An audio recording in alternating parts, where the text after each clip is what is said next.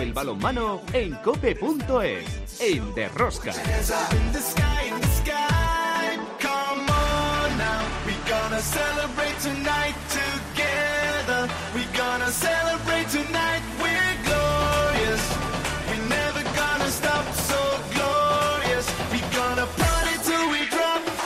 Hola, hola, ya estamos aquí otra semana más con todos vosotros. ¿Qué tal estáis todos? Amantes del balonmano, seguidores de Rosca. El Cángar de Borrazo jugó el play-out contra el Ciudad de Málaga y le ha ganado los dos partidos. Por lo tanto, el Cangas, otra temporada más, seguirá en Asobal. Este próximo fin de semana llega la Final Four de la Champions League en Colonia. En semifinales el Barcelona se enfrentará a su bestia negra, el Magdeburgo. En la final le espera, si es que se clasifica, el Paris Saint-Germain o el Kielce. Los azulgranas quieren lograr por tercera vez consecutiva el título de campeón, cosa que nadie ha logrado. Se celebró la asamblea de la Federación Española de Balonmano. La división de honor femenina se ampliará a 14 equipos en la temporada 24-25 la liga, como digo, se amplía a 14, dos más que en la actualidad, por lo que el próximo curso solo ascenderá un equipo, ascenderán tres, dos de forma directa y otro mediante la fase de ascenso de la División de Honor Oro. El nuevo formato establece que en caso de concluir la eliminatoria con empate, el ganador se resolverá en una prórroga y una tanda de penalti si es necesario a la conclusión del segundo partido. Temporada 23-24 comienza 2-3 de septiembre con la celebración de la segunda Supercopa Ibérica masculina que se va a celebrar previsiblemente en Portugal. Una semana más tarde, 9 y 10 de septiembre, comienza la Liga Sobal y la fase final de la Copa del Rey se celebrará del 31 de mayo al 2 de junio. Por su parte, la división de honor femenina empieza el 2-3 de septiembre la Supercopa Ibérica el 9-10 de septiembre, que reunirá a los mejores equipos de España y Portugal en una sede todavía por determinar. La fase final de la Copa de Su Majestad la Reina se celebrará en Guipúzcoa del 10 al 12 de mayo. El preolímpico masculino ya tiene fecha. Se jugará del 15 al 17 de marzo y el preolímpico femenino será del 12 al 14 de abril. La Asamblea también aprobó Además, unas cuentas del ejercicio 2022 que tuvieron un superávit de 101.371 euros y unos ingresos totales superiores a 15 millones de euros. También se dio el visto bueno al presupuesto del ejercicio de este año 2023, fijado en 14.273.600 euros. Como veis, esta semana muy cargadita y otra semana más tenemos muchas cosas que contaros. Os recomiendo no os perdáis ni un solo minuto del programa. El balomano ¡A tope con la COPE! ¡Empezamos! En el control de sonido, Alberto Gamarra, en la producción del programa Belén Díaz de Arce, al frente de toda esta maravillosa y generosa familia apasionada del mundo del balonmano, Luis Malvar. En Cope Juan Carlos Amón. Hola, Juan Carlos. ¿Qué tal? Muy buenas. Viene cargadito el calendario este año. ¿eh? Muy cargadito. Empezamos, empezamos muy prontito parón en enero, después Juegos Olímpicos en París. A ver cómo llegan los jugadores, si es que llegan, porque muy curioso lo de Michael Hansen, pero yo creo que realmente cada vez son más los jugadores que en temporadas como esta que nos vamos a echar encima van a necesitar ese descanso mental ¿eh? que ha decidido tomarse el, el, danés. Pues yo me temo, me temo, Juan Carlos, que van a llegar reventados, ¿eh? Es que no es. No, no, eh, vamos a ver. Yo sigo defendiendo una teoría, a mí llamadme loco. En años de ciclo olímpico, en años de Juegos Olímpicos, hay que eliminar la competición de enero y punto. Y punto, y ya está. Y a mí de esa idea, chico, no me vais a sacar nunca. Bueno, veremos a ver cómo llegan los pobres jugadores. De momento nosotros nos vamos a hacer el análisis, más que de la jornada, análisis de la actualidad. Si quieres conocer toda la actualidad del mundo del balonmano, descárgate de Rosca en cope.es.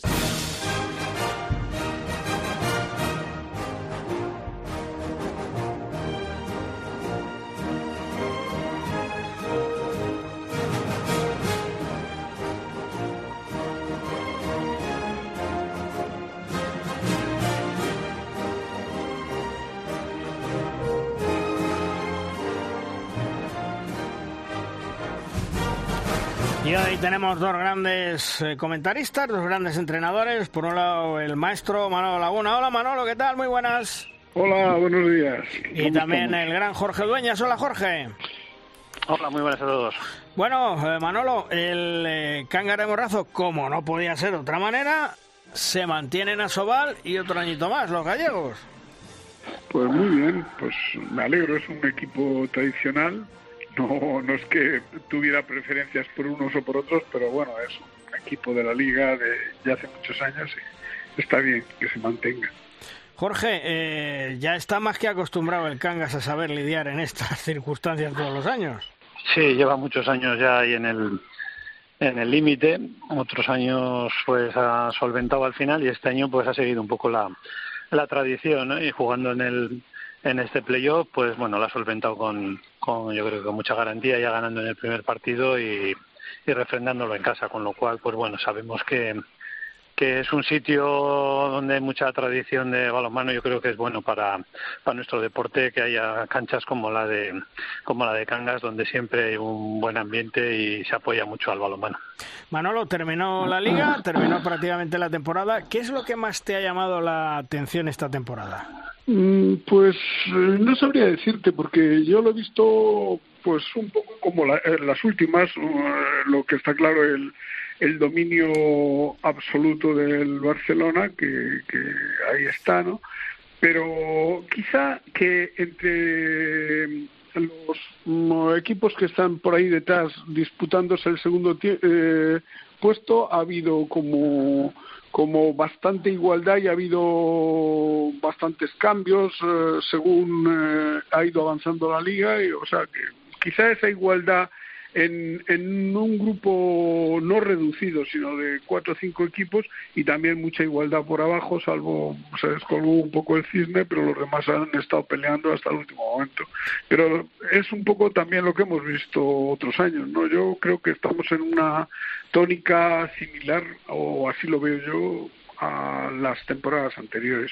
¿Y a ti, Jorge, qué es lo que más te, te llama la atención? Bueno, pues precisamente un poco lo que comentaba Manolo de la igualdad ¿no? y el equilibrio que, que hasta las últimas jornadas no se han decidido muchas de las de las importantes decisiones, ¿no? Como aspirar a ser el, el subcampeón, eh, que, estaba pues ahí abierto para varios equipos, el descenso directo y la, y la promoción, ¿no? Entonces, bueno, eh, está claro que la liga tiene el, un poco el punto en contra de, de, que cuando vaya a empezar la liga ya sabes quién va a ser el campeón, pero sin embargo el, los demás puestos pues eh, es una liga muy abierta, muy equilibrada y que y que este año pues hemos visto cómo se daban muchas sorpresas, ¿no? De equipos que estaban en las últimas puestos pues ganando puntos y, y esto yo creo que es que es bueno de cara a la competición, ¿no? Que haya que haya sorpresas cada jornada o que haya muchos partidos en los que, es incierto el resultado.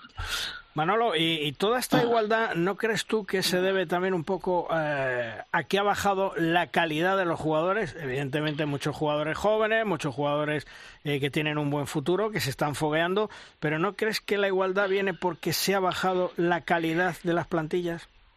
Bueno, es, es evidente que la Liga Sobal que conocíamos de, de hace 10, 12 años eh, eh, era otra. Primero, eh, no ya por la calidad de los jugadores nacionales, sino por que teníamos grandes fichajes de jugadores que no eran españoles. Era una liga a la que venían los mejores jugadores del mundo y ahí estábamos. Y eso es un punto, ¿no? Ya no vienen esas grandes estrellas, pues salvo pues al Barcelona, ¿no? Y, y, y eso, claro, resta igualdad. Eh, en cuanto a los nacionales, también tenemos el efecto de la emigración. Nuestros mejores jugadores eh, hechos en España no es que se hayan ido y, ya está, sino que es que se siguen yendo. Cualquier joven que destaca, pues en pocos años está jugando fuera y solo tenemos que ver jugadores que estaban hace unos años en junior, ya están jugando por Europa, en Francia, en Polonia, en, eh, bueno, pues en cualquier otro lado, en Hungría, eh, es decir, eso es evidente que, que, ha restado potencial porque son dos, dos eh, por decir así, dos agujeros que son, han hecho jugadores eh, grandes que no vienen y jugadores importantes nuestros que se van. Pero con todo y con eso, yo creo que, que el nivel de nuestros jugadores, precisamente el hecho de la emigración, pues supone que el, el nivel medio, como demuestran luego con las selecciones nacionales, sigue siendo muy alto. Sí, pero, pero al respecto, perdona Luis, eh, ¿qué tal Manolo, Jorge, cómo estáis? O Juan Carlos desde Valladolid. quería hacer una puntualización respecto a lo que acaba de decir Manolo.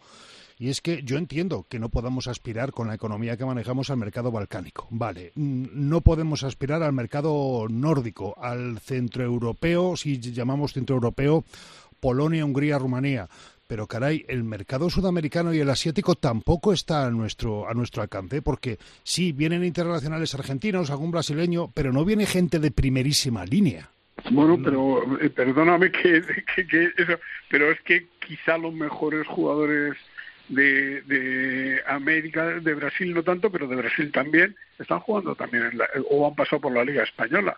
Lo que pasa es que también jugadores eh, de, esta, de este perfil, o sea, en América la referencia es España. Todos los jugadores se quieren venir a jugar a España. Lo que pasa es que a veces pasan por España y luego terminan en otros sitios. Pero, pero sí que ese mercado yo creo que le tenemos bastante, bastante, no sé, no voy a decir controlado, pero sí que es una fuente importante para nosotros. Así lo veo yo. Porque Jorge, eh, el problema que estaba comentando Manolo es que eh, año a año mm, se siguen marchando los jugadores españoles jovencitos que destacan y este año va a ser otra vez. Bueno, son un poco, enlazando un poco con lo que comentabais antes, eh, lo que decía Manolo, del mercado eh, sudamericano fundamentalmente, tanto de Argentina, Chile, eh, Brasil, es para muchos de esos jugadores es un paso intermedio para luego igual ir a mejores clubes europeos.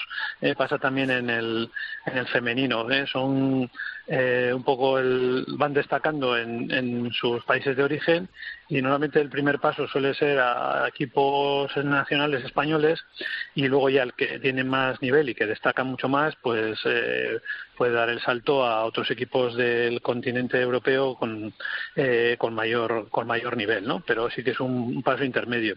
Eh, por otro lado pues lo que entiendo es que esta emigración de, de jugadores nacionales pues es hasta cierto punto lógica, ¿no? Porque es lo mismo que, en su momento hacíamos nosotros, ¿no? Los jugadores que iban destacando también en el extranjero venían a España cuando aquí la, la situación económica era más bollante y había posibilidades de, de contratar eh, mejores jugadores o jugadores de, de, mucho más nivel.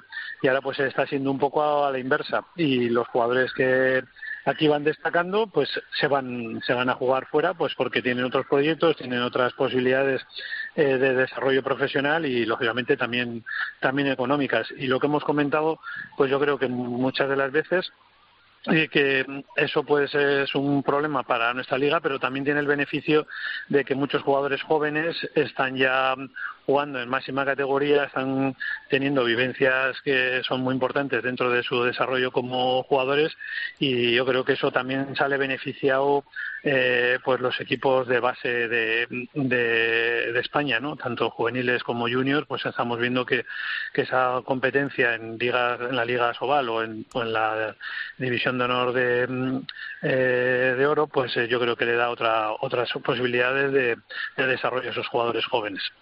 Manolo, llega la Final Four este próximo fin de semana, Magdeburgo-Barcelona, París Saint-Germain-Kilche el Magdeburgo, en teoría la bestia negra en las últimas temporadas del Fútbol Club Barcelona. ¿Cómo ves esta Final Four? ¿Crees que el Barcelona puede revalidar por tercera vez consecutiva el título de campeón de la Champions? Pues yo la verdad es que la veo con mucha ilusión. Yo sí que tengo esperanza. De hecho, allí me iré el viernes y voy con toda la ilusión del mundo porque le veo con posibilidades bastante buenas de, de, de, llegar a la final y de ganarla. bueno, pero ya sabemos que a un partido y con los cuatro grandes equipos que hay ahí puede pasar cualquier cosa. Eso es una cuestión que yo creo que no se le escapa a nadie. Pero bueno, yo sí que creo que tiene bastantes posibilidades. Pues antes que nada, Manolo, allí te veré ¿eh? y nos daremos un abrazo. Pues voy para allá también. ¿eh? Bueno, y, si nos tomamos una cerveza. Pues también, también, cómo no, cómo no. Eh, Jorge, ¿tú lo ves tan positivo como Manolo o no? Mm, sí, creo que el primer partido de, del Barcelona con Magdeburgo, pues aunque ha sido, sí, últimamente no se le ha dado tan bien, pero creo que también en Magdeburgo llega un poco más mermado por las lesiones de jugadores muy importantes como sus islandeses. Y, bueno espero que el que el Barcelona pues esté a su nivel y, pueda plantarse en la final. Y luego ya en la final pues mm, puede pasar cualquier cosa porque como comentamos no jugar en eh, jugar contra este nivel de equipos cualquier detalle pues puede ser decisivo. Lo que pasa que bueno el, Barcelona sí que tiene mm, el esa plus de, de, experiencia, que jugadores importantes brillan en este tipo de partidos y sobre todo es muy importante pues la aportación de la portería. Yo creo que, el, que la portería del Barcelona pues esto es una total garantía. Por lo tanto, pues bueno, sí que le doy como uno de como un porcentaje importante de, posibilidades de volver a revalidar el título. Para ir terminar, eh, para ir terminando, Manolo, eh, hablábamos antes de la temporada tan cargada que viene la próxima temporada, hasta inclusive con ese preolímpico masculino, el preolímpico femenino, jugadores, jugadoras. Eh, habrá que cuidar mucho el año que viene a, los jugadores y jugadoras, mucho más que este, porque está cargadísimo, ya no solamente a nivel físico, sino a nivel mental. Antes comentaba comentaba eh, Juan Carlos Amón el tema de, de Hansen. Este, si os fijéis, es un tema recurrente que llevamos eh, precisamente eh, la gente de la pista, es decir, los jugadores, los entrenadores,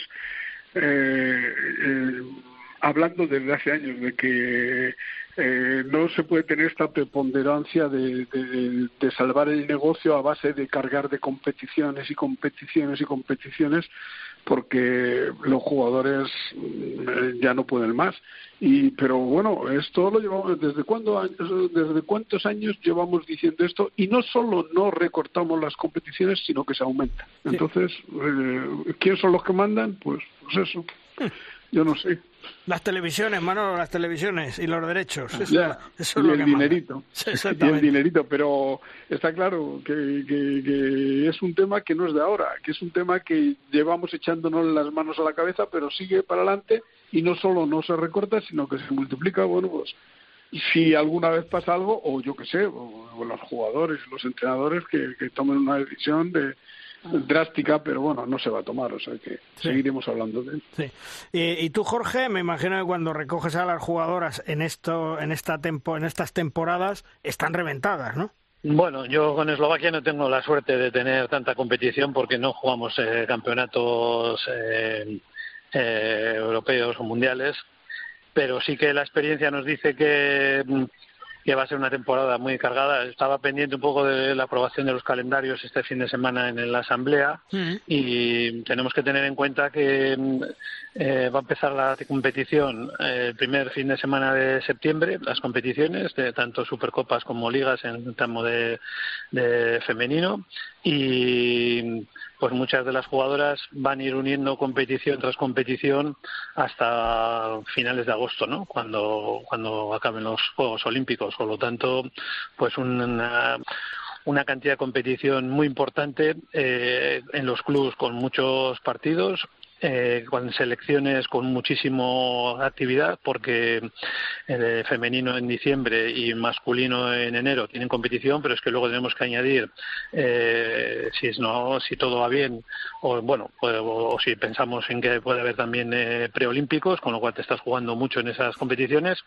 Y luego pues lo que decíamos más competiciones no como pueden ser la supercopa española la supercopa ibérica y bueno pues más competiciones que que al final cargan mucho más a, los, a los jugadores, con lo cual, pues bueno, es un tema que, que llevamos mucho tiempo hablándolo, pero tenemos una gran dificultad de encontrar soluciones. Y, y comentabais antes de, de, la dificultad que tenemos tener las competiciones en mitad de, temporada y, esto pues eh, hace que el calendario todavía esté esté mucho más, más denso y, con más problemas de, sobrecarga de partidos. Sí, pero, Jorge, eh, mm, mm, el circo es así. Mm. Te, te, va, a decir que para buscar una solución hay que considerarlo un problema. Y si los que organizan el calendario no ven ningún tipo de problema, no van a buscar ninguna solución. El tema está en, como decía Manolo, que a ver si alguna vez jugadores o entrenadores se plantan eh, y él dice que no va a pasar. Y si lo dice Manolo, estoy convencido de que sabe perfectamente de qué va esto. Bueno, se plantaron en su momento para que las competiciones de europeos y mundiales no se jugasen en días consecutivos y eso sí dado un paso adelante y creo que, que bueno que sí se sí se analiza sí se estudia y, creo que, que, esa es un poco un, algo son primeros pasos pero lógicamente hay muchas competiciones y es, es difícil que nadie quiera quitarse sus competiciones para para que se descansen los jugadores sabiendo que después el negocio que tiene todo el mundo bueno, veremos a ver cómo afrontan los jugadores y las jugadoras la próxima temporada, porque va a ser tela marinera el descanso del desgaste físico y psíquico que tendrán que soportar con todas las competiciones. Manolo, te veo en Colonia y ya nos hablamos la próxima temporada a partir de septiembre, ¿eh? Pues muy bien, eh, estaré encantado de verte por allí. Fenómeno, gracias, un fuerte abrazo Manolo, nos vemos, hasta luego. a todos. Y a ti también Jorge, unas felices vacaciones y ya nos hablamos en septiembre, gracias, un fuerte abrazo. Igualmente, disfrutar mucho en Colonia. Gracias, hasta luego.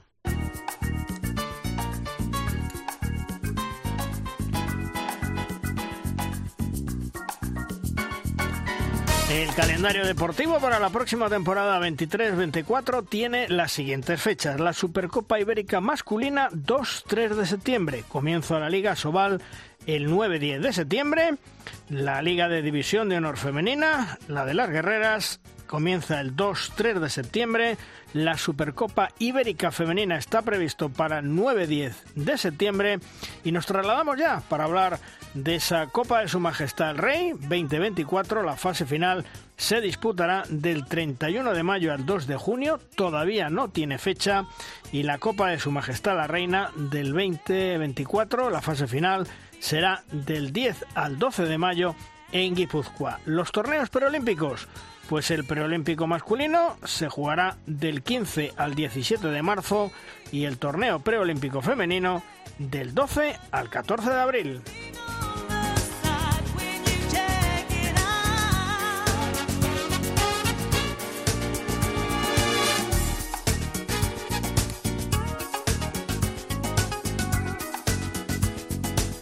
La Supercopa o la Final Four de la Champions League, recordamos que se disputará en Colonia este próximo fin de semana, el sábado 17 y sábado 18 y domingo 19, perdón, sábado 18 y domingo 19, las semifinales a las 3 y cuarto Magdeburgo-Barcelona, a las 6 de la tarde París Saint-Germain frente a Kilche, el domingo a las 3 y cuarto de la tarde el tercer y cuarto puesto y el domingo a las 6 de la tarde la gran final donde esperemos que esté el Fútbol Club Barcelona.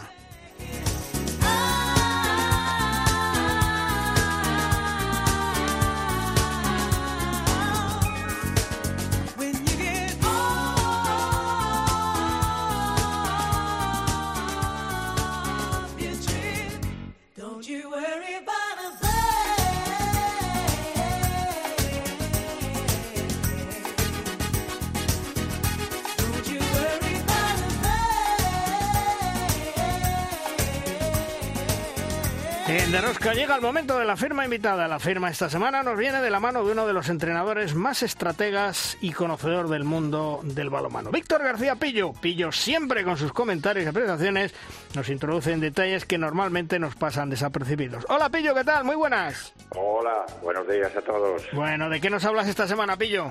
Bueno, yo creo que vamos a hablar de un tema de actualidad por estas últimas jornadas tan interesantes y tan decisivas y con tanta presión eh, de los equipos y de cómo lo afrontan los entrenadores y los jugadores. Pues vamos allá, Pillo. Bueno, pues creo que todos estaremos de acuerdo en que el manejo de la presión y la ansiedad que soportan jugadores y entrenadores en los partidos tan especiales que se juegan a final de temporada suelen tener influencia en el rendimiento y por tanto en el resultado final. Por eso creo que deben ser objeto de trabajo específico durante las sesiones de entrenamiento semanales con el objetivo de que todos, insisto, incluido el entrenador, puedan llegar al partido con un nivel de estabilidad emocional idóneo para rendir al máximo nivel. En los partidos de liga regular, en los que solo, entre comillas, se juegan dos puntos, la intervención del entrenador a efectos de motivación suele ser más dinámica y proactiva, enviando constantes mensajes verbales, gestuales e incluso rituales con intención de estimular e incentivar al jugador para conseguir el grado de concentración y motivación necesario, ya que en muchos casos los jugadores por sí solos no pueden alcanzar ese grado motivacional. Ahora bien, en los partidos que son especiales, como por ejemplo los derbis, las eliminatorias de un torneo, las finales y por supuesto las últimas jornadas de un campeonato regular, que van a decidir el éxito o el fracaso de todo un año, eso sí que son jodidos, porque conllevan un alto grado de estrés y presión, una carga de dramatismo y a veces de tragedia que los hace merecedores de un tratamiento especial. En este tipo de partidos el objetivo sigue siendo el mismo que en los partidos normales, es decir, preparar al jugador para competir en las mejores condiciones. Pero en este caso, a mi entender, las herramientas a utilizar deben ser diferentes y básicamente encaminadas a tratar de minorar la ansiedad y la sobreexcitación que puedan influir negativamente en la cabeza del jugador, privándole de la necesaria lucidez en las tomas de decisión y su ejecución a lo largo del partido. A mayores, una vez conseguida esta correcta estabilidad emocional y al margen de las cuestiones técnico-tácticas habituales que sin duda deben ser analizadas como en un partido normal, en mi opinión debe hacerse especial hincapié en conseguir un buen nivel de eficacia y fiabilidad que siempre son importantes en el juego, pero que en este tipo de situaciones todavía lo son más porque el margen de error es mínimo. Por eso, tratar de conseguir que las primeras acciones del equipo sean positivas para que el jugador vaya cogiendo confianza y pueda sobreponerse a esos terribles momentos iniciales de dudas y miedos es importante. Otra cuestión que también debe tener clara el equipo es la importancia de evitar sucesión de errores encadenados que puedan facilitar abultados parciales en contra. Después de una acción negativa debe ser objetivo prioritario conseguir una positiva, ya sea ofensiva o defensiva. Y por último, prever y hacer partícipe al equipo de la posibilidad de que el partido discurra por un escenario negativo, y de ser así, afrontarlo con madurez y fortaleza mental y fortaleza mental que evite entrar en pánico y descontrol. En definitiva, saber sufrir sin descomponerse, llegando a los minutos finales, a los de la verdad, con opciones de luchar por el partido. En llegados a este punto, el mayor o menor acierto puntual de un jugador o de, o de un portero, e incluso la suerte, suele decidir el resultado final. Y esto ha sido todo por hoy, Luis. Pues eh, Pillo, felices vacaciones, disfruta mucho del verano y nos escuchamos en septiembre. Un fuerte abrazo. un abrazo a todos, felices vacaciones. Igualmente, hasta luego.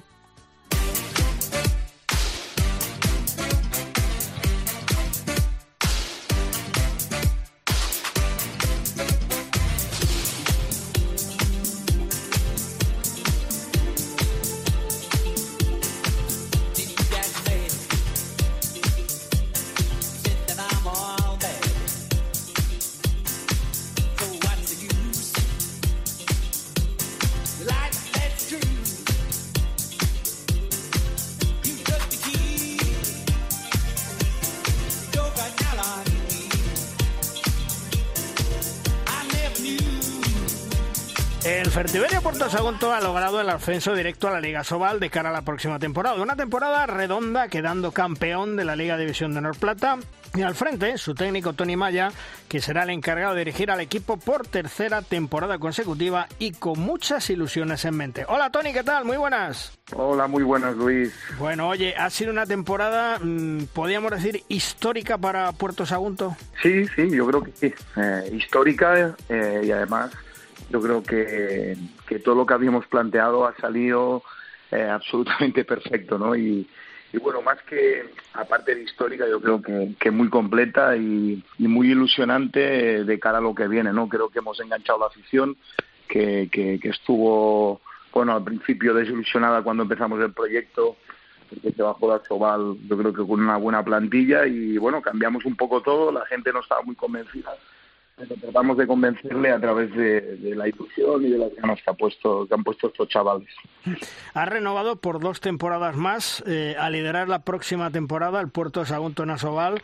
Eh, mucha ilusión, decía yo al principio. Sí, bueno, eh, ilusión por parte de todos, ¿no? Yo al final soy entrenador novel, ¿no? Que, que, viene de abajo, he ido creciendo poco a poco por mi parte, pues bueno, pues mucha ilusión y muchas ganas de, hacerlo bien, como hemos hecho estas dos temporadas, y sobre todo dos temporadas porque bueno, me prometió el presidente que, que pasara lo que pasara, dejaría el equipo en Asobal, ¿no? Entonces, bueno, si el año que viene vamos a luchar por ello, ¿no? Pero si el año que viene eh, pues pues tuviéramos mala pata, tuviéramos mala suerte, las cosas no salieran, pues eh, una temporada más para poder dejar el equipo donde donde se merece que es la Soval y esperemos no movernos no pero bueno al final considero que los proyectos largos y de tiempo son los ardientes y adecuados para un entrenador como yo y, y bueno estamos con esa ilusión y con esa con esas cosquillitas en el estómago que tenemos ganas de empezar ¿Y has soñado mucho, Tony, eh, el poder estar en esa Liga Sobal? Sí, claro. Yo cuando empecé hace ya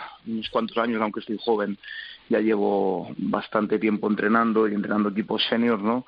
De todas las categorías. He entrenado la última división de Cataluña y ahora pues verme aquí, pues evidentemente que es lo soñado, ¿no? Y, y bueno, también un poco explica que, los entrenadores que no hemos sido grandes jugadores, eh, también tenemos oportunidad a través de nuestro trabajo y, nuestra, bueno, nuestra manera de hacer de poder llegar, ¿no? Eh, yo, bueno, un poco comparándome, salvando por supuesto las distancias, no me comparo un poco con Nacho Moyano, con Alex Moza, que somos entrenadores jóvenes, que, creo que al final el trabajo que hacemos diariamente, la ilusión que le ponemos y también la forma de, hacer las cosas, creo que, que poco a poco nos va poniendo en, en donde en donde deben estar esos entrenadores que empiezan, ¿no? Que es en, en la élite o en la semiélite, ¿no? Y bueno, muy contentos, muy ilusionados y sobre todo yo siempre recuerdo dónde vengo, ¿no? Y eso yo creo que es fundamental en estos momentos que las cosas ahora están saliendo muy bien.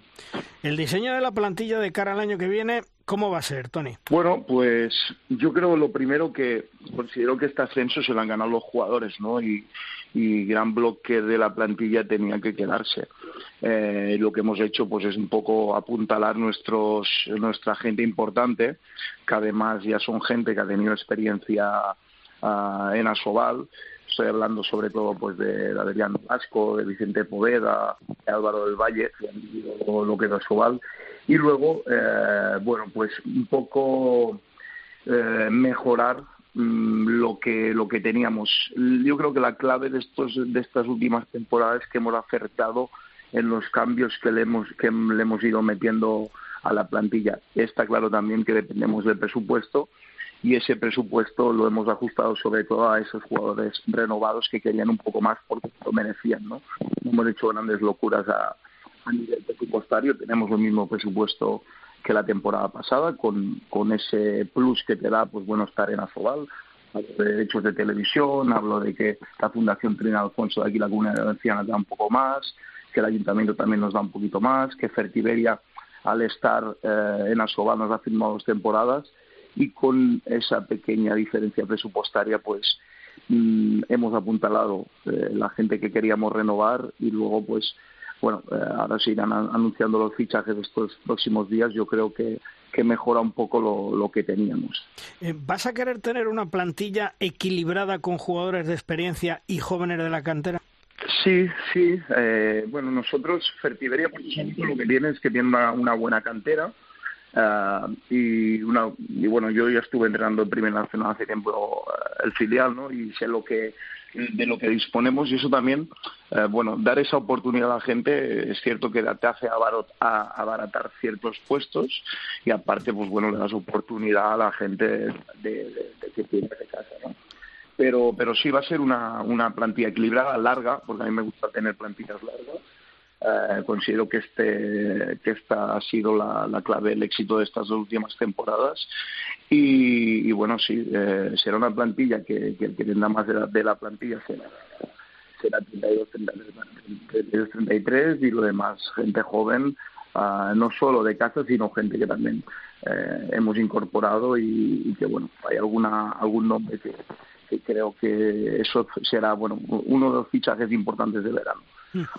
Oye, que Adrián Nolasco siga siendo el capitán, mm, ¿es importante para ti? Sí, sí, sí, porque Adrián además, eh, cuando llegó, eh, bueno, estaba pasando una etapa a nivel deportivo un poco complicada y fichó por nosotros sabiendo que tenía ofertas buenas, ¿no? Y, apostó por nosotros las dos temporadas en un momento más complicado y ha ido creciendo con el equipo y bueno, considero que es una pieza fundamental no solo en lo deportivo, porque es un tío que aporta muchas cosas, tanto a nivel defensivo como, a nivel ofensivo, sino a nivel de grupo, ¿no? Es una persona magnífica que, que bueno, pues con un entrenador joven como yo, eh, le, ayuda, le ayuda muchísimo en, en, lo que es la dirección del equipo, ¿no? Eh, al final, el tener eh, una visión de una persona con esa experiencia, pues siempre viene bien, ¿no? Decir, oye, Tony, te estás equivocando aquí, oye, Tony, considero que debería ser así, ¿no? Y bueno, eso, eso ayuda y para mí, evidentemente que, que soy un entrenador joven, pues se multiplica esa ayuda. Hola Tony, un saludo desde Valladolid. Muchísimas felicidades por volver a, la categoría. Yo, te quería preguntar una cosa muy concreta. Eh, volvéis a ser referente del balonmano en la comunidad valenciana. Después de vuestro descenso se quedó solo Benidorm. Ahora volvéis vosotros. Es curioso, Benidorm en Alicante no es capital de provincia. Sagunto en Valencia tampoco es capital de provincia.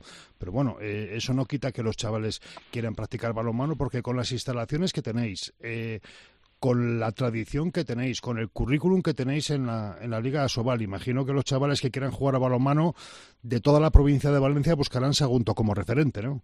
Sí, sí, sí. Eh, es verdad lo que dices. Nosotros tenemos una, una ventaja en, ese sentido, que, somos una ciudad mm, bueno, mediana y, al final vosotros sabéis que, que, el balonmano aquí en Puerto Sagunto es una religión, ¿no? Em, hablo, hablo no solo de, que quieran venir los jugadores, sino de la afición y, de todo lo que rodea el balonmano. Y sí es cierto que, bueno, que, la gente joven que quiere llegar, evidentemente, tiene que pasar por, por nosotros. Eh, es así. Sí que es verdad, pues bueno, que los clubes, eh, nosotros, hay muy buenos clubes de cantera como, como Levante Unión Deportiva Marni, eh, como Balomano Mislata, que bueno que, que, hacen un gran trabajo y bueno eh, la verdad es que nuestra relación con ellos es buena y siempre que hay algún talento pues bueno siempre intentando no tocar en etapas muy tempranas infantil y cadete consideramos que los chavales tienen que jugar en su en su club a partir de juvenil pues evidentemente hacemos un seguimiento y los vamos haciendo entrar poco a poco a, a nuestra entidad no pero por ejemplo mira el portero que tenemos ahora Dani que, que está en la selección junior que yo creo que será uno de los porteros top a Sobal en un futuro. Eh, viene de la cantera de, de Marni y cuando se fichó hace tres temporadas pues fue todo muy muy sencillo y bueno eso eso es bueno para, para nosotros y también es bueno para ellos porque los jugadores con calidad tienen salida eh, he, leído este fin de semana bueno he leído a primeras horas hoy por cierto eh, se han celebrado este fin de semana los ajustes de promoción en, en todos los deportes, entre eh, promoción de descenso y promoción de ascenso. Y, por ejemplo, he leído en rugby la diferencia ha sido bestial entre el que candidato a bajar y el candidato a subir. Se ha quedado el que estaba por encima con muchísima diferencia. Y en balonmano no voy a decir bestial, pero también lo de Cangas con Málaga ha sido contundente, no, no, no ha sido apretado. Eh, ¿Tanta diferencia había entre la parte baja de Asobal y la parte medio casi alta de División de Norbe? Sí, yo creo que sí que hay diferencia. Yo creo que hay diferencia, mm, una diferencia bastante general y global. Es decir, eh, me explico. Yo creo que las plantillas, cuando están frescas de tú a tú, ah, creo que, pueden competirle bien, ¿no? Eh, el ejemplo es en pretemporada, que siempre hay equipos de, plata que juegan contra equipos de Asobal y, bueno, pues eh, le compiten. Nosotros el año pasado a Puente Genil en el primer partido de temporada ganamos bien, pero yo creo que a los finales de temporada eh, cuenta mucho el físico de los equipos y creo que Asobal está mucho más preparado a nivel físico y cuenta también el fondo armario de las plantillas. ¿no? Eh, yo creo que la diferencia entre Asobal y, Plata es el fondo armario.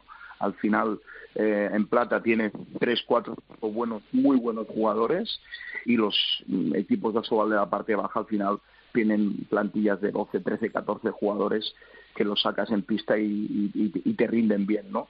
Yo creo que esta es la, principal diferencia, diferencia y eso al final es, es presupuesto.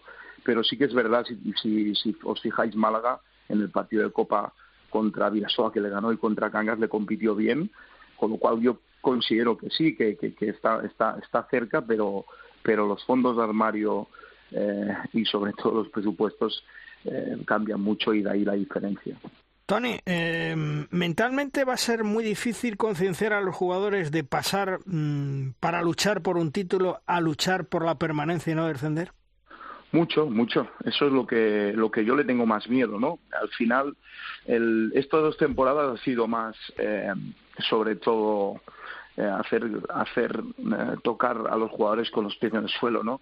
De, de evitar la palabra sobal, de ir partido a partido, de, no creer de no creernos mejor que nadie y, la temporada que viene el mensaje tiene que ser que de creer y de, y de sobre todo tener paciencia porque vamos a perder mucho no y yo creo que las cabezas de los jugadores que vienen de ganar prácticamente todo hemos perdido solo dos partidos que además no nos jugamos nada eh, va a ser complicado, ¿no? Y también va a ser complicado por mi parte, ¿no? Al final, yo sí que es verdad que soy un entrenador que ha perdido mucho y quizás ahí tengo cierta experiencia, pero, pero sí que es verdad que, que venir una temporada que ganamos, que hemos ganado tanto, mm, bueno, estamos mirando de qué manera lo gestionamos, qué mensaje hacemos calar entre los jugadores, porque es muy importante y que, y que las victorias, mm, pues bueno, de alguna manera no se hagan catástrofes, ¿no? Porque porque esta temporada sí, sí que es verdad que hemos, hemos jugado algún partido que hemos jugado mal, y veías ciertas caras de decir, ostras, pero si hemos ganado, ¿no? Pero todo eso va a ser, va a ser complicado, lo más difícil. Estamos en ello, vamos a ver que, de qué manera lo vendemos, de qué manera le hacemos creer a los jugadores. Lo que sí está claro que yo creo que con trabajo y, con ilusión, como hablamos antes, yo creo que es más fácil. Pero bueno, vamos a una experiencia más y a un aprendizaje más.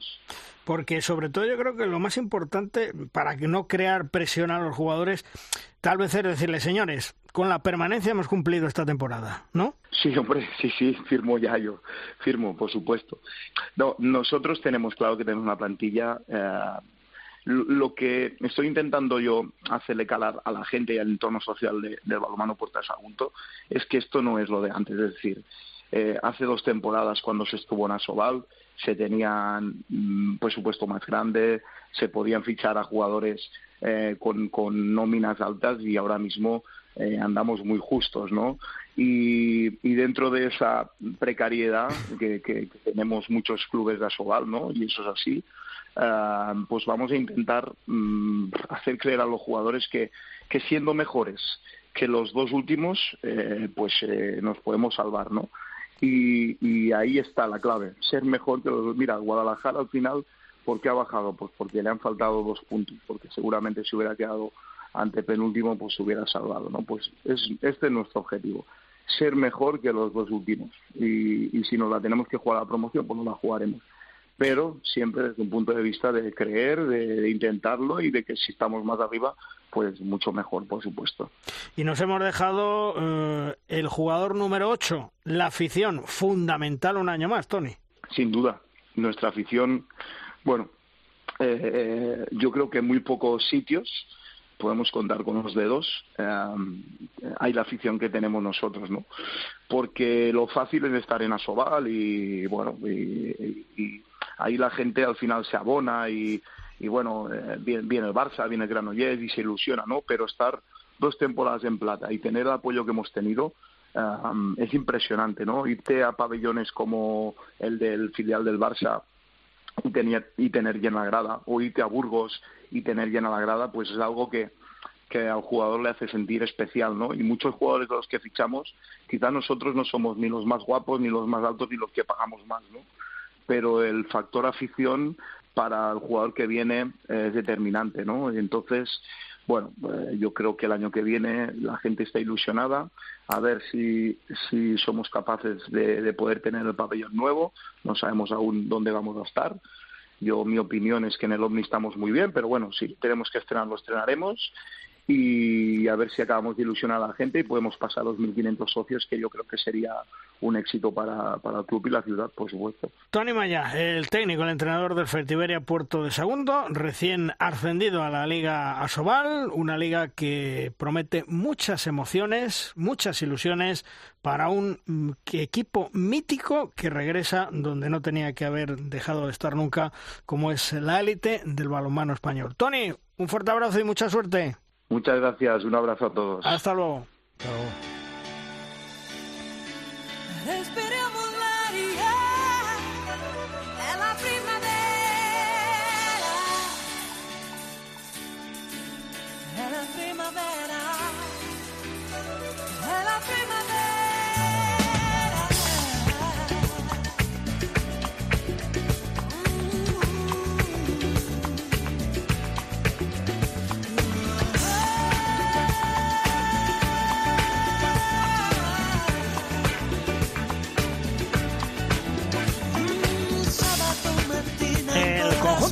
del Viper de Christian Sand eh, ha logrado proclamarse por tercera vez consecutiva campeón de la Champions League femenina.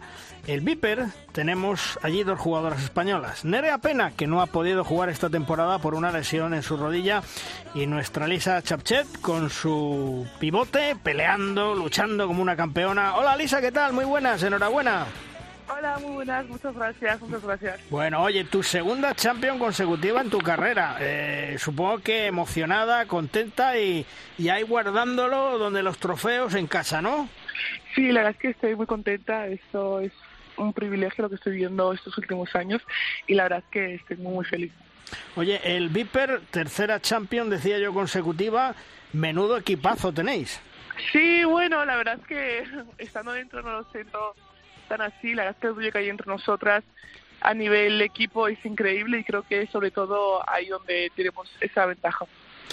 Eh, que se haya batido el récord de espectadores en un partido femenino mm, es impresionante y dice mucho de cómo va creciendo el balonmano femenino. Sí, la verdad es que sí, que el, el número de espectadores era increíble, el ambiente que había en el pabellón era de ensueño, la verdad, y nunca he vivido algo similar o semejante a eso, y la verdad es que fue, fue una pasada. No sabría cómo describirlo. Sí. Eh, tener a Katrina Lunde bajo los palos es una seguridad, es un lujo, es decir, bueno, que nos echen lo que quieran. Es un seguro, la verdad, porque tú sabes que si algo pasa, ella va a estar ahí siempre, siempre responde, es una es increíble ella y cómo trabaja y la intensidad que tiene y la competitividad que siempre tiene y siempre va a dar lo mejor. O sea, eso es un seguro bajo palos. ¿Y cómo han sido las celebraciones? ¿Lo habéis celebrado mucho? Me imagino que la noche que ganasteis ahí en Budapest sí.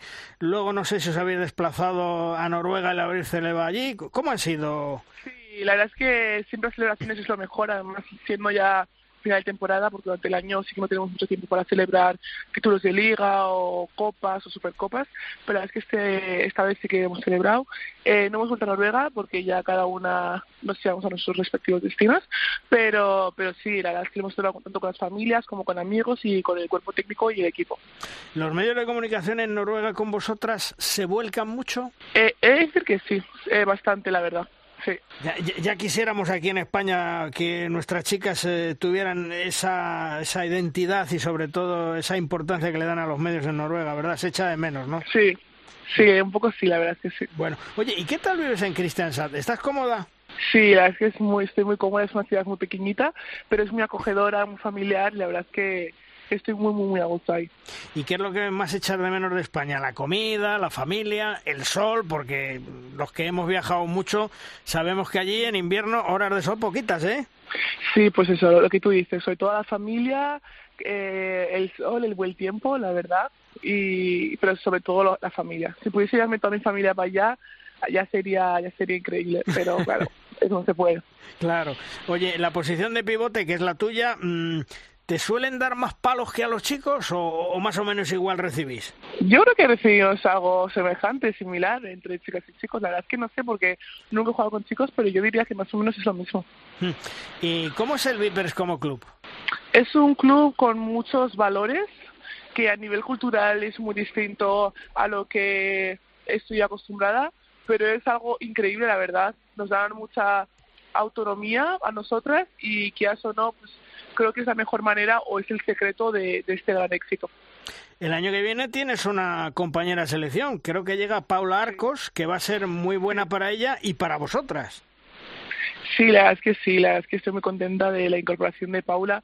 Además de ser compañera de selección, soy una amiga muy cercana a ella y no puedo estar más contenta por ella y por mí, porque quizás no tener otra española en el equipo, pues siempre se agradece hablar un poco de español de vez en cuando. Oye, y por cierto, ¿cómo está Nerea de su lesión? ¿Va a seguir con vosotras? Eh, ¿Se sabe algo? Bueno, creo que aún no se sabe, pero ahí va poco a poco tirando y seguramente espero que se recupere pronto. Ajá. ¿Y, y hasta cuándo tienes firmado tú con el Viper, Lisa? Eh, hasta el año que viene, hasta la temporada que viene. Bueno, pero por lo que se ve que rindes y que estás ahí, eh, bueno, tiene buenas perspectivas, ¿no? Sí, no sé, eso ya, ya iremos durante el ciclo del año pero sí, imagino que sí. Eh, la llegada de Ambrose Martín a la selección española, mm, pensar en el Mundial, coger plaza para los preolímpicos, ese a nivel de selección es vuestro objetivo, las guerreras, ¿no? Sí, sobre todo eso es el objetivo principal, poder clasificarnos para las Olimpiadas del año que viene y para eso, antes que nada, tenemos que hacer un buen Mundial en los países escandinavos y dar todo lo mejor de, de nosotras. ¿Cómo estáis viviendo el cambio generacional en la selección española, Lisa? Creo que este cambio quizás no es necesario. Siempre pasa esto cuando llega un periodo en la selección y creo que estamos tratando bastante bien. Creo que las generaciones que vienen por debajo, incluso la mía, eh, venimos bastante fuertes y creo que, que podremos dar muchos, muchos éxitos y muchas alegrías a la selección de cara a un futuro. Pues eh, ojalá así se cumpla, Lisa, a disfrutar del verano, que bien merecido te lo tienes, siendo dos veces campeona de la Champions League y por supuesto a pensar en esa cita importante para todos que son los Juegos Olímpicos de París 2024. Lisa, como siempre, muchas gracias por atendernos y mucha suerte y descansa en el verano, ¿eh? Gracias, muchas gracias. Hasta luego.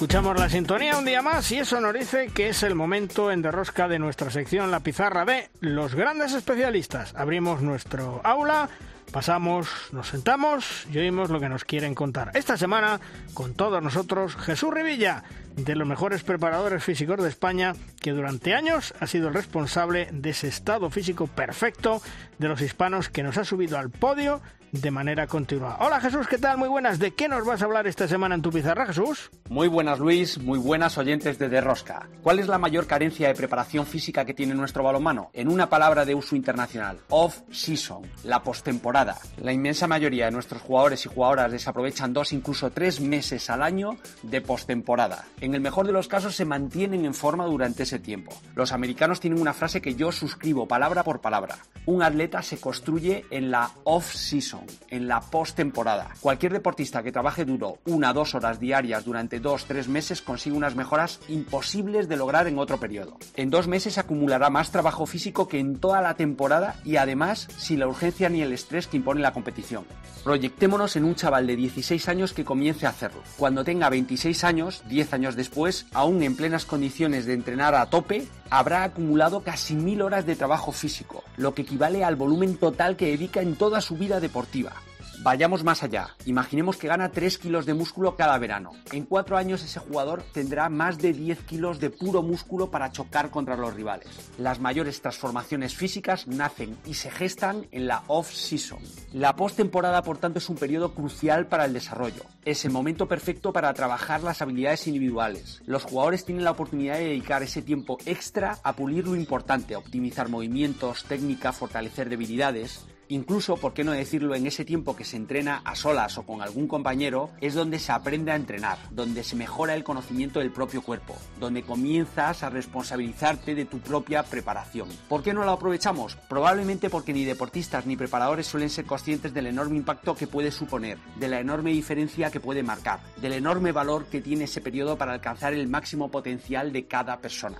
Ojalá tú que me escuchas en estos minutos hayas tomado conciencia del valor de este periodo y si tienes la posibilidad de aprovecharlo o ayudar a alguien a que lo haga, le instes a hacerlo. Estoy convencido de que aprovechar la off-season es la diferencia entre alcanzar tu mayor potencial físico o no hacerlo. Gracias seguidores de Derrosca y gracias a ti Luis por estar ahí una temporada más trabajando por difundir nuestro balonmano a los cuatro vientos.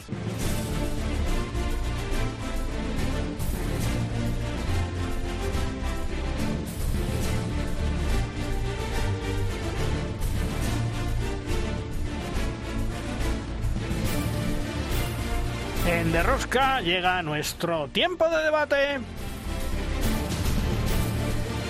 Es nuestra tabla redonda. Una tabla redonda que cuenta hoy con Paula San Esteban de Pasión Balomano. Hola Paula, ¿qué tal? Muy buenas. Muy buenas, chicos.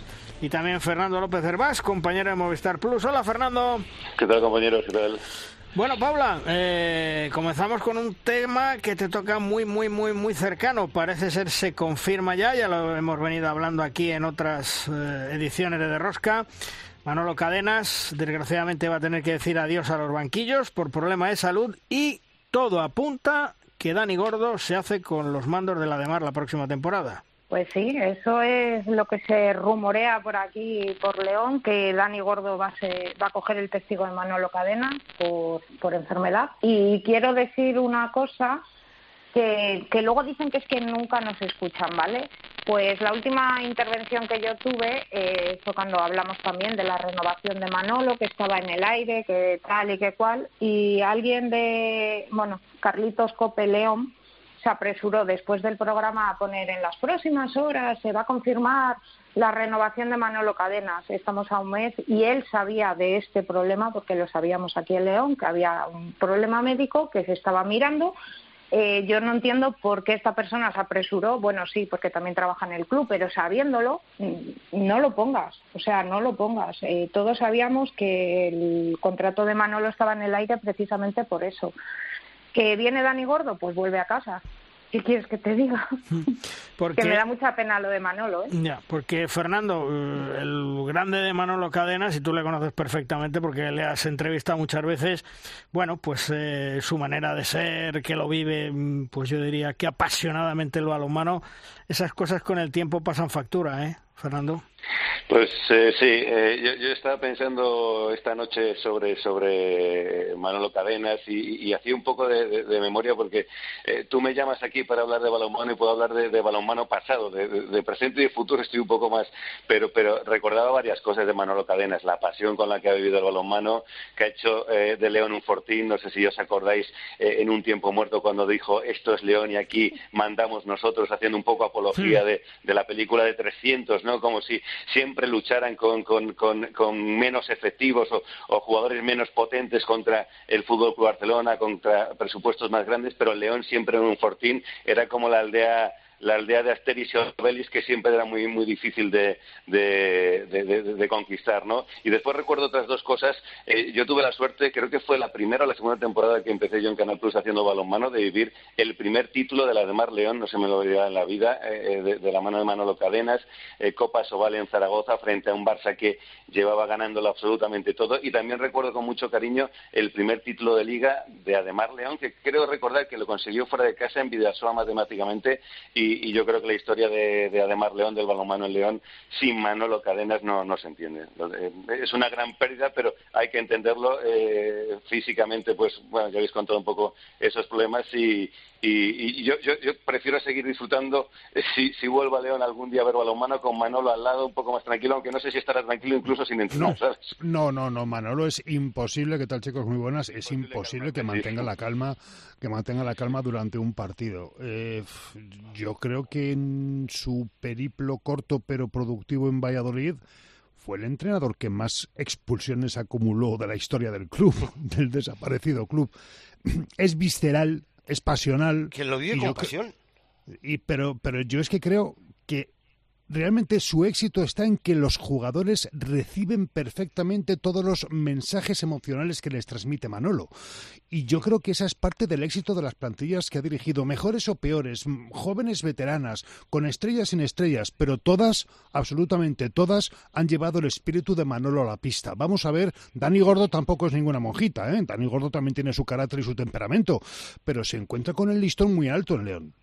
Eh, os iba a comentar una cosa, estaba recordando ahora, eh, yo creo que algún jugador debe tener todavía la marca de la mano de Manolo Cadenas, que, que les daba unos golpetazos en el pecho cuando salía, no sé, es que, es que, sí, sí, eh, era increíble, o sea, es que, claro, tú mirabas al banquillo y tenías que esforzarte y correr porque es que eh, tu entrenador estaba más metido y, más involucrado que los propios jugadores, era, era algo increíble. Bueno, y... de hecho, la frase famosa que has dicho tú, hay una placa en la entrada de vestuarios que lo pone. Sí, ¿no? sí, sí, sí, pone esto es León y aquí mandamos nosotros y abajo pone Manolo Cadenas. Mm. Es que fue, fue, fue, fue un hito en aquel, o sea, bueno, yo recuerdo que ya había redes sociales y, y bueno, pues recorrió, recorrió, eh, se hizo viral, se hizo viral esa frase, oye, esto es León y aquí como si fuéramos los 300 luchando con, con un ejército de, contra miles y miles de hombres, pero este es nuestro bastión y aquí ganamos nosotros. Hablamos de entrenadores, sí, hablamos de, entrenadores con personalidad y, y yo no, no puedo dejarlo pasar. Ambros Martín llega a la selección femenina, lo que hemos dicho en alguna otra Gran entrenador de los mejores del mundo. Vamos a ver con qué miembros se encuentra, pero es otro entrenador que desde luego mm, tiene carácter y que sabe lo que quiere hacer. Eh, yo, eh, eh, mira, entre los temas que habíamos hablado que ibais a tratar hoy en la tertulia, yo, yo estoy bastante contento porque hablamos de, de vuelta de gente, ¿no? Hmm. Yo a Ambrose Martín le, le, le, conocí como jugador de balonmano, tanto en, en Canarias como, como, en San Antonio, y, y después ha, ha, demostrado tener una trayectoria como entrenador espectacular. Desgraciadamente llevamos muchos años exportando calidad y talento, tanto como jugadores como entrenadores, y yo creo que a verse, yo cada vez que, que, que acaban temporadas y empiezan temporadas y, escuchamos que vienen tanto entrenadores como jugadores que vuelven a, nuestra liga, yo, yo, me llevo una alegría importante, aunque en esta ocasión sea la selección y, yo creo que eh, hará un gran papel, sin duda alguna. ¿Y tú cómo lo ves, Paula? Pues yo ya os lo dije en el anterior programa, que espero que le dejen trabajar bien. Eh, Mimbres mm, va a tener que sacar mucho petróleo, mucho, mucho, mucho, porque mm, si en el balomano masculino cuesta a veces encontrar, en el femenino mucho más porque el trabajo se hace siempre desde la base y no en las bases españolas de momento no tenemos esa mentalidad, por ejemplo, danesa, francesa, eh, de inculcar desde abajo. Y luego, cuando llegan a ciertas categorías, eh, tienes que volver a empezar y a reprogramar a esas jugadoras y espero pues que le dejen, que le dejen hacer su trabajo. Estoy absolutamente de acuerdo con Paula en lo de tener que escarbar en la base y es que en el balonmano femenino y a, veces también en el masculino se produce una paradoja y es que el año que viene van a ser los Juegos de 2024, pero posiblemente la selección femenina de balonmano que representa a España en 2028, que ojalá se clasifique, a lo mejor va a estar compuesta de jugadoras que ahora son cadetes o juniors. Y hmm. eso Ambros también lo tiene que mirar. Y tiene que tener un equipo distribuido en todos los campeonatos de España de clubes, en todos los campeonatos de España de selecciones autonómicas, porque es que en balonmano realmente las jugadoras explotan de repente y no puedes estar siempre con el mismo bloque toda la vida. Lo que emerge todavía no está, está oculto, está, pues eso, en junior, está en cadete, eh, y esas dentro de cinco años a lo mejor son tu base. Entonces, el trabajo de Ambros Martín va a estar seguro centrado en una primera unidad, la que esté en ese momento en primera línea, pero su equipo de scouting tiene que ser absolutamente incansable, pues eso, en el próximo campeonato de España que se celebre, en, creo, que es en enero, ¿no? El campeonato de España de, el CESA, en diciembre, la última semana de diciembre. Ahí tienen que estar porque es que nunca sabes dónde está la jugadora que dentro de cinco años vas a llevar a los juegos. Hombre, lo que una cosa, a mí me consta, me consta hasta donde yo llego, no solo en el femenino, también en el masculino, que hay eh, en líneas generales una muy buena labor mm, en la federación con el tema de las inferiores y que hay muchos, muchísimos informes de jugadores y jugadoras, eh, tanto masculinos como femeninos. Pero, Chema, tú fíjate lo que conlleva todo esto, y a lo mejor, perdona por monopolizar un poco el debate, fíjate lo que conlleva todo esto. Puedes tener un magnífico equipo en la española eh, haciendo scouting de todos esos campeonatos y visionando un mm. montón de partidos, pero al final dependes de que el entrenador autonómico acierte y de que el ah, entrenador del club y, de que un escalón antes el entrenador del club haya subido a la jugadora adecuada y no le haya cortado la progresión. es que son tantísimas variables hasta llegar a Ambros. Sí, son, son muchísimas, pero para que veáis lo complicado que es el ser seleccionador de algo. Sí, eh, yo, yo eh, últimamente tengo contacto con el deporte eh, a nivel de base por, por, por, la familia, lo que sea, eh, eh, tenéis razón en una cosa. Hay chavales muy buenos que lo mismo pues se quedan a puertas de ser seleccionados, etcétera, etcétera. Y sí que tenéis razón en que lo mismo ese que se ha quedado en puertas después es, el que despunta. O, entonces, claro, tú puedes estar eh, siguiendo las elecciones territoriales, etcétera, etcétera, pero sí que se queda un escalón más abajo eh, chavales o chavalas muy válidas que, que, que, claro, esa información es más difícil que llegue a, la federación, a, los ojeadores, etcétera, etcétera. Tienes razón en eso. Mm. Es que hay, date cuenta que en esas que son edades eh, muy raras, ¿no? son edades en las que de repente ves un chico, una chica con 14 años o 13, 14 años y dices, joder, carajo, ¿cómo viene? Y de repente se quedan eh, eh, atascados, ¿eh? O de la misma manera ves a alguien que, bueno, pues, pues, no decía absolutamente nada, estaba ahí jugando y llega a los, a los 15 y dices, joder, este, este es el chico, la chica que, que, que jugaba el año pasado aquí. ¿qué, le ha pasado? ¿Qué, ha, hecho? y, es ese cambio, ¿no? Voy a contar rápidamente una anécdota de cómo funciona esto un poco. Por ejemplo, en, baloncesto, yo creo que en balonmano será parecido, mira mucho eh, la estatura. O sea, eh, si ya se han desarrollado, si no se han desarrollado. Me, pasó con unos amigos, pruebas de estudiantes de baloncesto, el chaval muy bueno, no le cogen eh, van los padres a pedir un poco explicaciones de qué ha sucedido y cuando ven a los padres que son muy altos dicen, hostia, pues lo mismo el chaval que es muy bueno da el estirón y al final le, metieron. O sea que, que a veces hay, curiosidades como estas que, que, si piensan que va a dar el estirón, que va a llegar a 1,90, etcétera, etcétera, pues tiene más posibilidades que el que se queda un poco más atrás, ¿sabes? Por cierto, me cuentan mis pajaritos. Ah, bien pajaritos que muchos de los clubes de Asobal están muy asustados de lo que se les viene encima con la convocatoria de elecciones generales y el posible cambio de gobierno. Una situación que se les va de las manos, que no depende de ellos, sino de lo que hagan los demás. Tema contrato televisión, lo que les ofrezca la Liga Fútbol Profesional, que va a ser a la baja, ya lo vengo comentando hace meses, y no tienen dónde ir. Estatutos, parado por el Consejo Superior de Deportes. Acaba de emitir el secretario de Estado para el Deporte y aunque pongan ahora uno, pues será como un florero hasta que llegue el nuevo gobierno, sea del color que sea. Y el patrocinio, tienen un uno más uno y a lo mejor, pues no renuevan. Vamos, en una situación de estabilidad tremenda los clubes de, de Asobal. Aparte de eso, el pasado viernes eh, comentábamos en los deportes de Cope una carta que me llegaba, con más que una carta, digamos, eh, un acta que me llegaba por parte de la Soval, el acta 475, que fue curiosamente una reunión de la comisión delegada de Asobal, en la que cinco equipos, es decir, Servando Revuelta, Xavi O'Callaghan, Cayetano Franco, Guru Chaguinagalde, Alfred Serra, Mario Arranz, se reunieron y decidieron por el resto de equipos, por los 16. ¿Qué decidieron? Pues que por unanimidad, tras la solicitud de la Real Federación Española de Balonmano de la inscripción de los clubes en las competiciones de la Federación para la próxima temporada, que tienen que realizarla antes del día 15 de junio, estamos a día 12, y considerando el informe recibido sobre la legalidad de dicha instrucción, que los clubes de Asobal no van a proceder a la misma, se saca la conclusión, y es lo que decidieron, que por lo tanto los clubes de Asobal no se van a inscribir en la Federación Española de Balonmano ni van a pagar la cuota de inscripción de cara a la próxima temporada. Habemos lío y gordo. ¿Qué pensáis de ello? ¿Sabéis alguna novedad? ¿Tenéis alguna noticia de esto?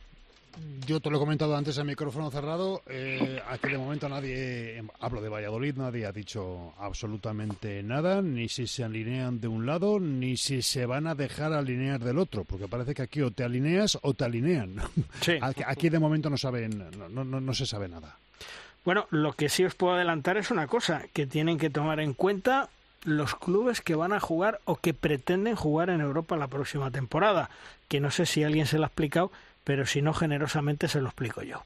Si no se inscriben en la Federación Española de Balonmano, los que están en Europa el año que viene no pueden participar, porque participan a través de la Federación Nacional. Es decir, el Barcelona, representado por Xavi O'Callaghan, aun ganando la Champions, aun ganando lo que, lo que quiera, si no está inscrito en la Federación Española de Balonmano, no podrá jugar competición europea.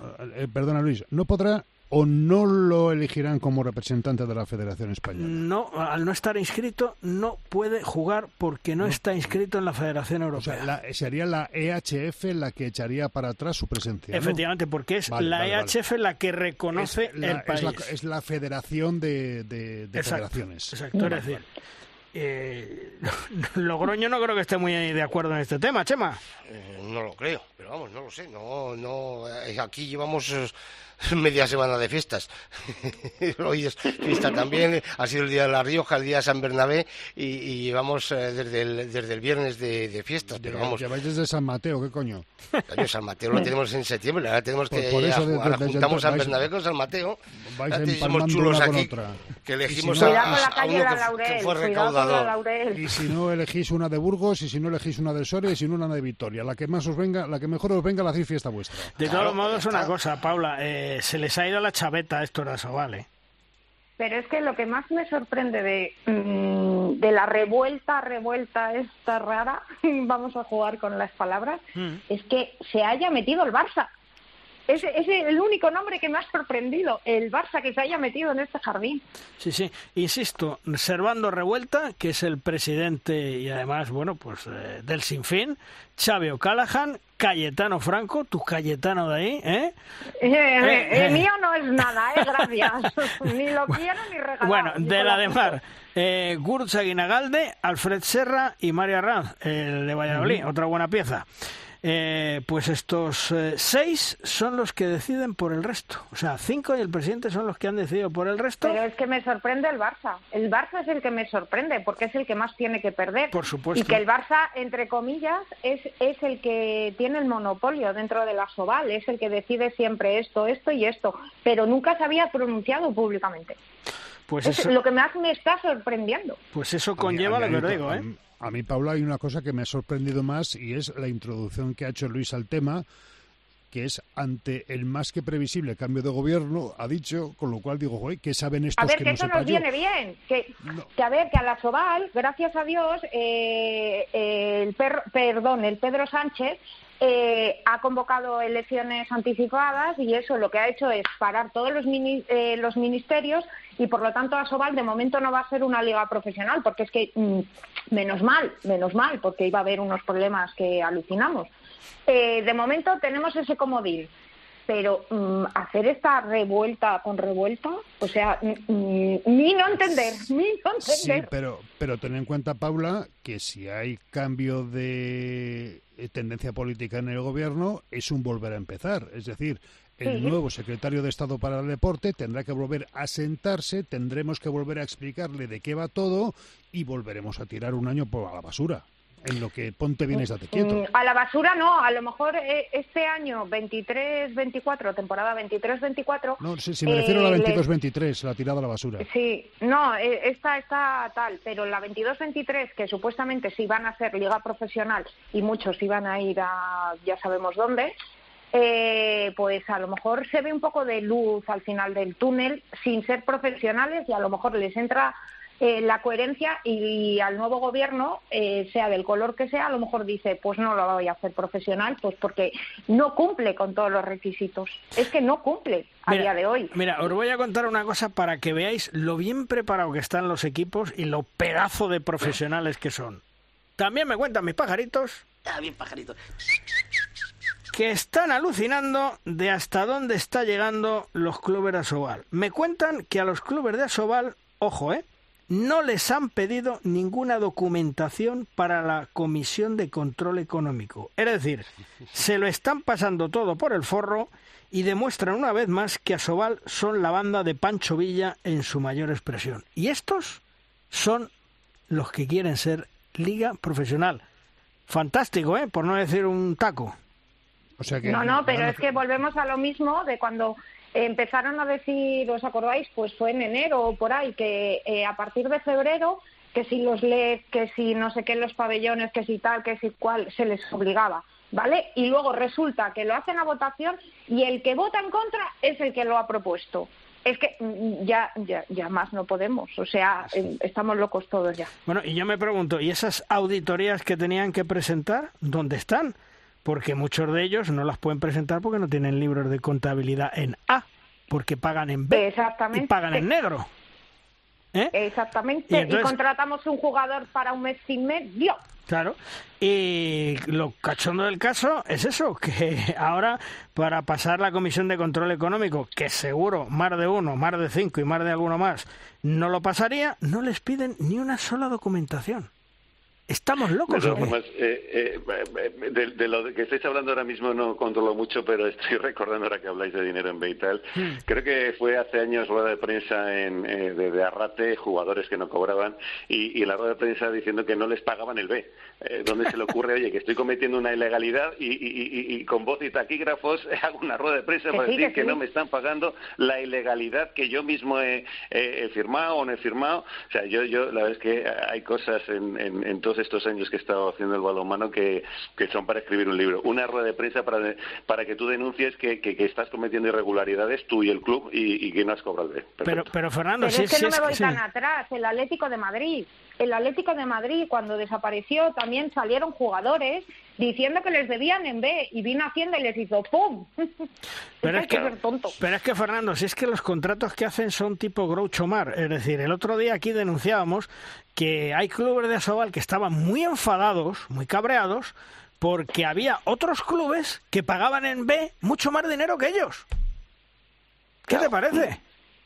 Sí, sí. Lo que pasa es que eso, eso yo, yo hablaba con los jugadores eh, y, claro, había jugadores que preferían 5 en A y la seguridad de cobrarlo y había otros jugadores eh, que preferían 15 eh, en B y, y, a saber cuándo lo cobrabas o si lo cobrabas. Entonces, ahí también hay una responsabilidad personal de, de, los jugadores que, bueno, pues que también hay que...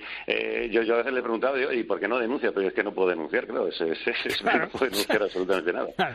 Bueno, eh, cambiando a otro tema, porque yo creo que es la actualidad de esta semana. Eh, Final Four, Champions League, semifinales. Magdeburgo-Barcelona, París Saint-Germain, Kilche. ¿Cómo lo ves, Paula? Yo ya lo dije la última vez. Es que para, para ser campeón tienes que ganar a quien te pongan por delante. Que van a ser, como dice Chema, mínimos detalles. Eh, que podía hacer susto o muerte, pues es que daba igual. Daba igual quien le tocara al Barça. Ojalá que gane y que llegue a la final y que todo, pero es que se va a decidir todo por mínimos, mínimos detalles.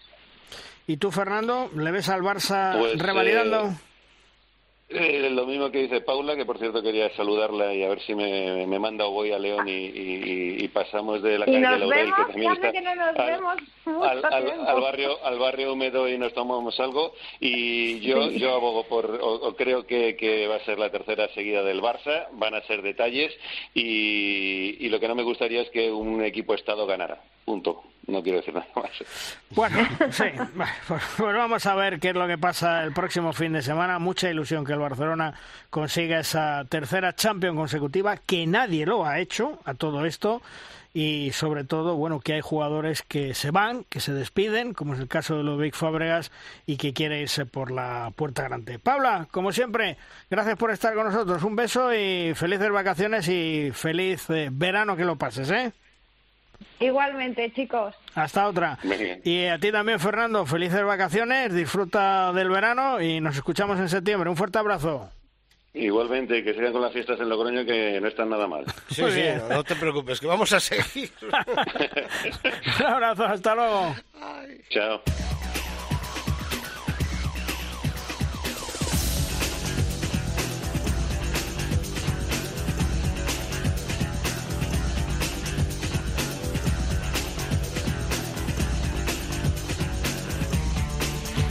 Vamos terminando edición, vamos terminando programa, como siempre, con Tomás Guas, el maestro, y sus siete metros. Laza, Tomás. Malvar Rosquitos. Final de la Champions League en Colonia el fin de semana. El Barça a por su tercer eh, título consecutivo, cosa que nadie lo ha hecho antes. Para eso tiene que eliminar primero a su bestia negra el Magdeburgo y luego verse las caras con el PSG o el Kielce. Por otro lado, y ahí viene lo gordo, parece ser que los clubes de la Soval no quieren inscribirse en las competiciones de la Federación Española de Balonmano tienen de plazo hasta el jueves 15 de junio y tampoco tienen intención de pagar la cuota de inscripción. Habemos lío y del gordo, si no tienen la cabeza en su sitio. Se han vuelto todos locos. Atentos. Terminamos eh, nuestra edición de, de, Rosca. Juan Carlos, la semana que viene no te escuchamos, estaré vacaciones. Nos oímos en septiembre. Felices vacaciones. Sí, señor, aquí estaremos. Que seáis todos muy felices y que el balonmano nos traiga muy buenas noticias eh, a partir del próximo fin de semana. Ojalá. Chema, la semana que viene nos escuchamos. ¿eh? Disfruta mucho, Juan Carlos. ¿eh? Lo, haré, lo disfrutaré por mí y por ti, no te preocupes. ahí me, me, queda, yo espero 10 días. Iré, todavía, iré, a Logroño, que estarán en fiestas. Sí, sí todo el año. Vengas cuando vengas, ya sabes que para ti siempre es fiesta en Logroño. No, no tiene ningún problema. Bueno, un abrazo, que nos, eh, que nos escuchamos la semana que viene, ya con más tranquilidad y espero y deseo con el Barça como campeón. Veremos, veremos. Ojalá, ojalá lo podamos contar en tiempo, de, en tiempo de juego. Estaremos ahí en Colonia apoyando al Fútbol Club Barcelona y deseando cantar y contar esa tercera Champions consecutiva. Chema, un abrazo hasta la semana que viene. Y a vosotros ya sabéis, la semana que viene nos oímos, pero pero no será el lunes, será el martes. El lunes estaremos regresando de Colonia y el martes os contaremos todo lo que ha pasado en Colonia y todo lo que es actualidad en el mundo del balonmano en el último programa de la temporada de Derrosca. Insisto, el martes nos escuchamos. ¡Adiós!